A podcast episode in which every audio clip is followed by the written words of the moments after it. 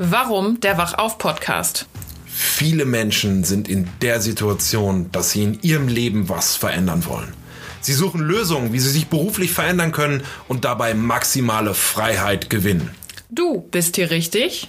Wenn du dir mehrere Einkommensströme aufbauen und wirtschaftlich und persönlich maximal wachsen willst. Was erwartet dich? Eins zu eins, Schritt für Schritt Anleitungen, wie du dir nebenberuflich Geschäftsmodelle in verschiedenen Bereichen aufbauen kannst. Und natürlich Geschichten und Kontakte zu den Menschen, die in diesen Modellen schon erfolgreich arbeiten. Hallo und herzlich willkommen im Wachauf-Podcast mit deinem Gastgeber Robin Seib.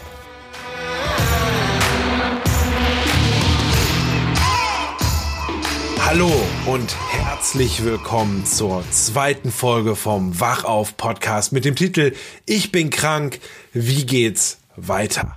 Und erstmal möchte ich mich bedanken, dass du wieder eingeschaltet hast und ich freue mich mit dir die Zeit zu verbringen in den nächsten, naja, sagen wir 15, 20 Minuten zu diesem Thema.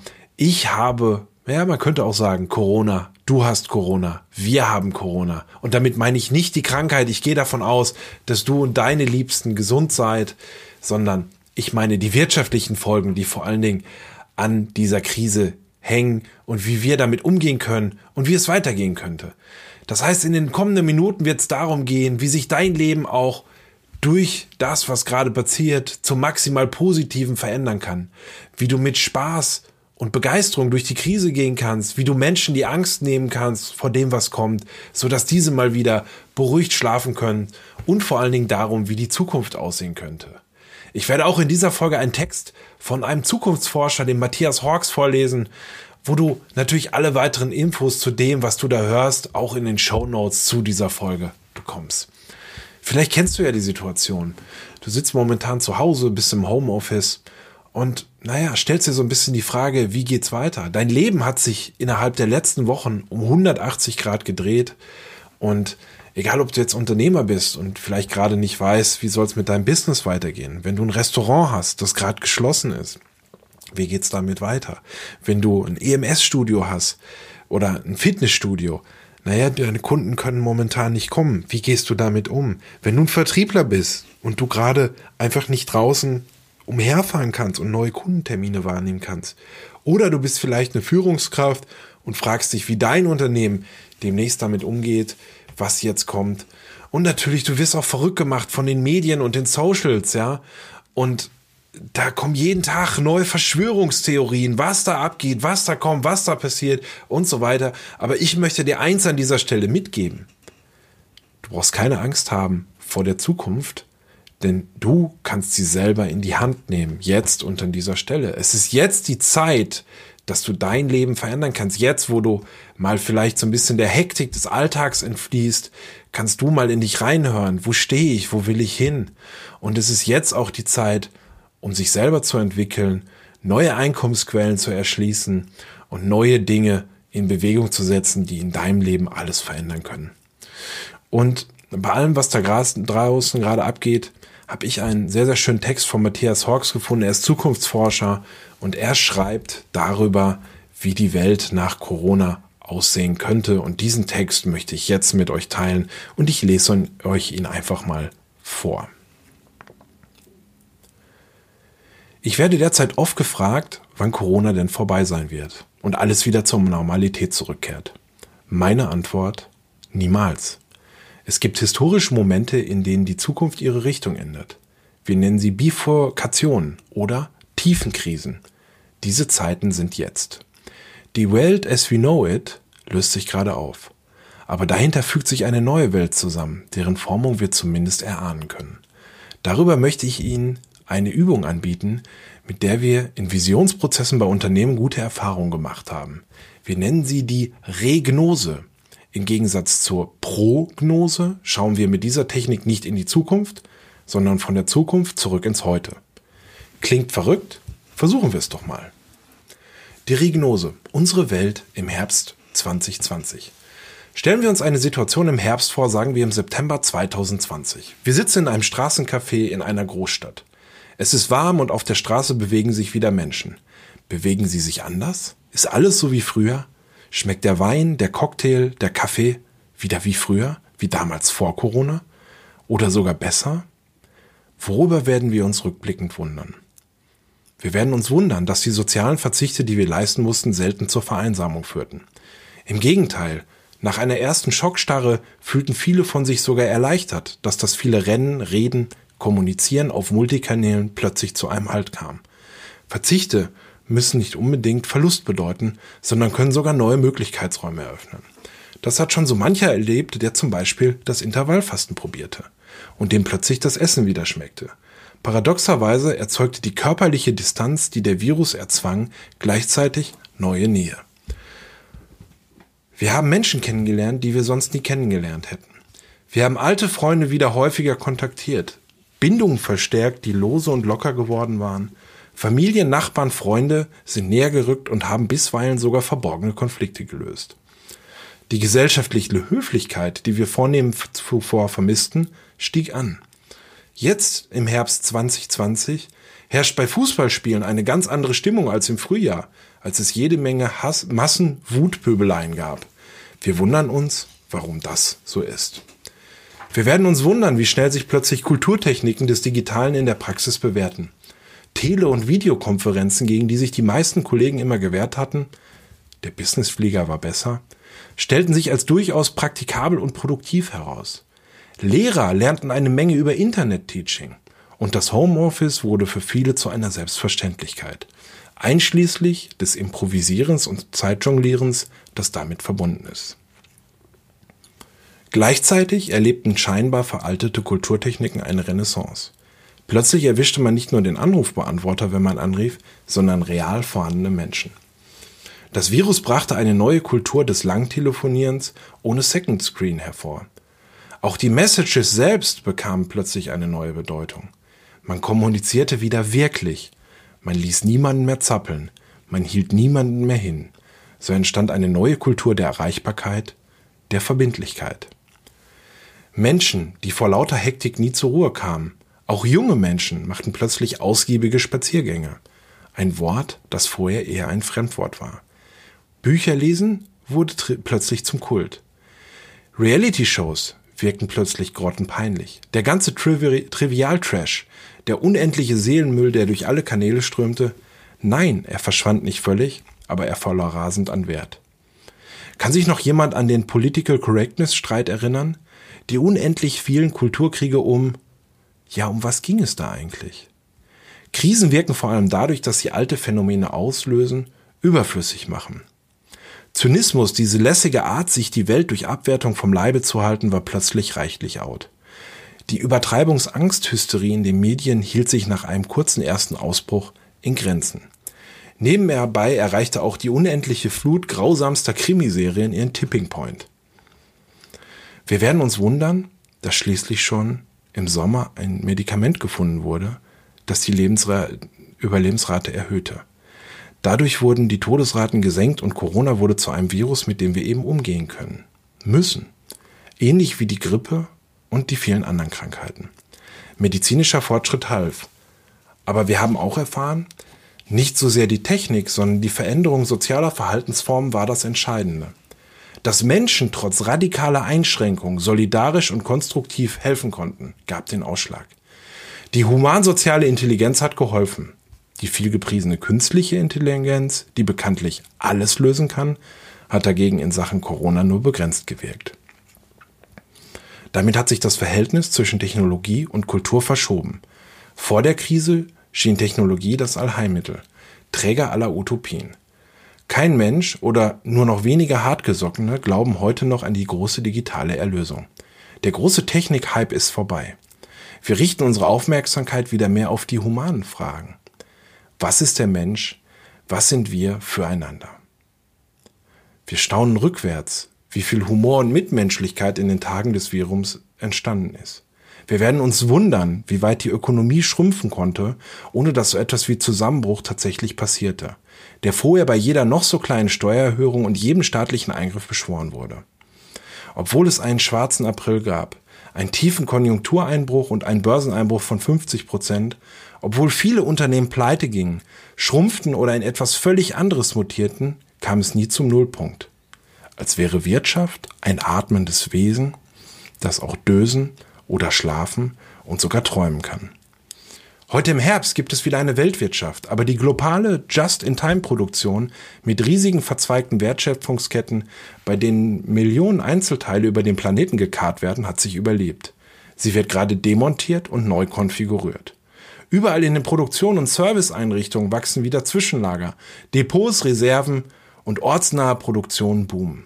Netzwerke werden lokalisiert. Das Handwerk erlebt eine neue Renaissance. Das Globalsystem driftet in Richtung Glokalisierung. Lokalisierung des Globalen. Wir werden uns wundern, dass sogar die Vermögensverluste durch den Börseneinbruch nicht so sehr schmerzten, wie es sich im Alltag anfühlte. In der neuen Welt spielt Vermögen vielleicht plötzlich nicht mehr die entscheidende Rolle. Wichtiger sind gute Nachbarn und ein blühender Gemüsegarten. Könnte es sein, dass das Virus unser Leben in eine Richtung geändert hat, in die es sich sowieso verändern wollte? Regnose. Gegenwartsbewältigung durch Zukunftssprung. Warum wirkt diese Art der von vorne Szenarios so irritierend anders als eine klassische Prognose? Das hängt mit den spezifischen Eigenschaften unseres Zukunftssinns zusammen. Wenn wir in die Zukunft schauen, sehen wir ja meistens nur die Gefahren und Probleme, die auf uns zukommen, die sich zu unüberwindbaren Barrieren türmen, wie eine Lokomotive aus dem Tunnel, die uns überfährt. Diese Angstbarriere trennt uns von der Zukunft. Deshalb sind Horrorzukünfte immer am einfachsten darzustellen. Regnosen bilden hingegen eine Erkenntnisschleife, in der wir uns selbst, unseren inneren Wandel in die Zukunftsrechnung einbeziehen. Wir setzen uns innerlich mit der Zukunft in Verbindung und dadurch entsteht eine Brücke zwischen heute und morgen. Es entsteht ein Future Mind, eine Zukunftsbewusstheit. Wenn man das richtig macht, entsteht so etwas wie Zukunftsintelligenz. Wir sind in der Lage, nicht nur die äußeren Events, sondern auch die inneren Adaptionen, mit denen wir auf eine veränderte Welt reagieren, zu antizipieren. Das fühlt sich schon ganz anders an als eine Prognose, die in ihrem apodiktischen Charakter immer etwas Totes, ja Steriles hat. Wir verlassen die Angststarre und geraten wieder in die Lebendigkeit, die zu jeder wahren Zukunft gehört. Wir alle kennen das Gefühl der geglückten Angstüberwindung. Wenn wir für eine Behandlung zum Zahnarzt gehen, sind wir schon lange vorher besorgt. Wir verlieren auf dem Zahnarztstuhl die Kontrolle und das schmerzt, bevor es überhaupt weh tut. In der Antizipation dieses Gefühls steigern wir uns in Ängste hinein, die uns völlig überwältigen können. Wenn wir dann allerdings die Prozedur überstanden haben, kommt es zum Coping-Gefühl. Die Welt wirkt wieder jung und frisch und wir sind plötzlich voller Tatendrang. Coping heißt bewältigen. Neurobiologisch wird dabei das Angstadrenalin durch Dopamin ersetzt, eine Art körpereigener Zukunftsdroge. Während uns Adrenalin zur Flucht oder Kampf anleitet, was an dem Zahnarztstuhl nicht so richtig produktiv ist, ebenso wenig wie beim Kampf gegen Corona, öffnet Dopamin unsere Hirnnapsen, Hirnsynapsen. Wir sind gespannt auf das Kommende, neugierig, vorausschauend.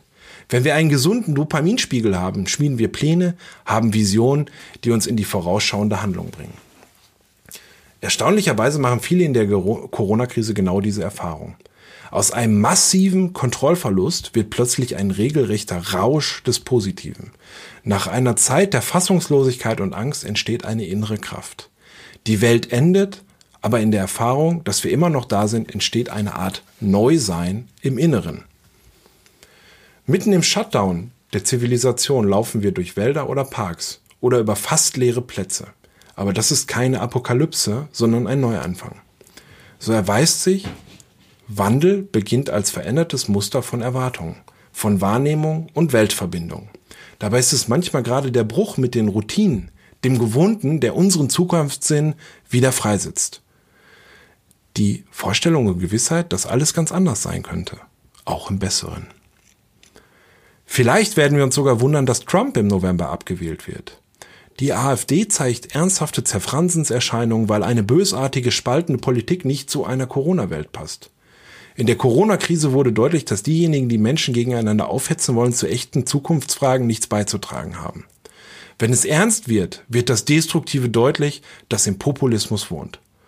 Politik in ihrem Ursinne als Formung gesellschaftlicher Verantwortlichkeiten bekam in dieser Krise eine neue Glaubwürdigkeit, eine neue Legitimität. Gerade weil sie autoritär handeln musste, schuf Politik Vertrauen ins Gesellschaftliche. Auch die Wissenschaft hat in der Bewährungskrise eine erstaunliche Renaissance erlebt. Virologen und Epidemiologen wurden zu Medienstars. Aber auch futuristische Philosophen, Soziologen, Psychologen, Anthropologen, die vorher eher am Rande der de polarisierten Debatten standen, bekamen wieder Stimme und Gewicht. Fake News hingegen verloren rapide an Marktwert. Auch Verschwörungstheorien wirkten plötzlich wie Ladenhüter, obwohl sie wie saures Bier angeboten wurden. Ein Virus als Evolutionsbeschleuniger. Tiefe Krisen weisen obendrein auf ein weiteres Grundprinzip des Wandels hin, die Trend-gegen-Trend-Synthese. Die neue Welt nach Corona oder besser mit Corona entsteht aus der Disruption des Megatrends Konnektivität. Politisch-ökonomisch wird dieses Phänomen auch Globalisierung genannt. Die Unterbrechung der Konnektivität durch Grenzschließungen, Separation, Abschottung und Quarantänen führte aber nicht zu einem Abschaffen der Verbindungen, sondern zu einer Neuorganisation der Konnektome, die unsere Welt zusammenhalten und in die Zukunft tragen. Es kommt zu einem Phasensprung der sozioökonomischen Systeme. Die kommende Welt wird Distanz wieder schätzen und gerade dadurch Verbundenheit qualitativer gestalten. Autonomie und Abhängigkeit, Öffnung und Schließung werden neu ausbalanciert. Dadurch kann die Welt komplexer, zugleich aber auch stabiler werden. Diese Umformung ist weitgehend ein blinder evolutionärer Prozess. Weil das eine scheitert, setzt sich das Neue überlebensfähig durch. Das macht einen zunächst schwindelig, aber dann erweist es seinen inneren Sinn. Zukunftsfähig ist das, was die Paradoxien auf einer neuen Ebene verbindet.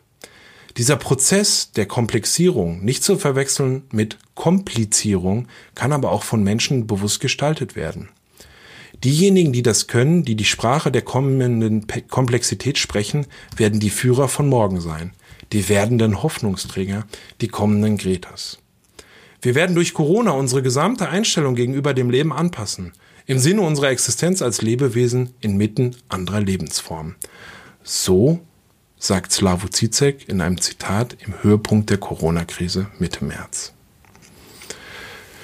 Jede Tiefenkrise hinterlässt eine Story ein Narrativ, das weit in die Zukunft weist. Eine der stärksten Visionen, die das Coronavirus hinterlässt, sind die musizierenden Italiener auf den Balkonen. Die zweite Vision senden uns die Satellitenbilder, die plötzlich die Industriegebiete Chinas und Italiens frei von Smog zeigen. 2020 wird der CO2-Ausstoß der Menschheit zum ersten Mal fallen. Diese Tatsache wird etwas mit uns machen. Wenn das Virus so etwas kann, können wir das womöglich auch? Vielleicht war der Virus nur ein Sendbote aus der Zukunft. Seine drastische Botschaft lautet, die menschliche Zivilisation ist zu dicht, zu schnell, zu überhitzt geworden. Sie rast zu sehr in eine bestimmte Richtung, in der es keine Zukunft gibt. Aber sie kann sich neu erfinden.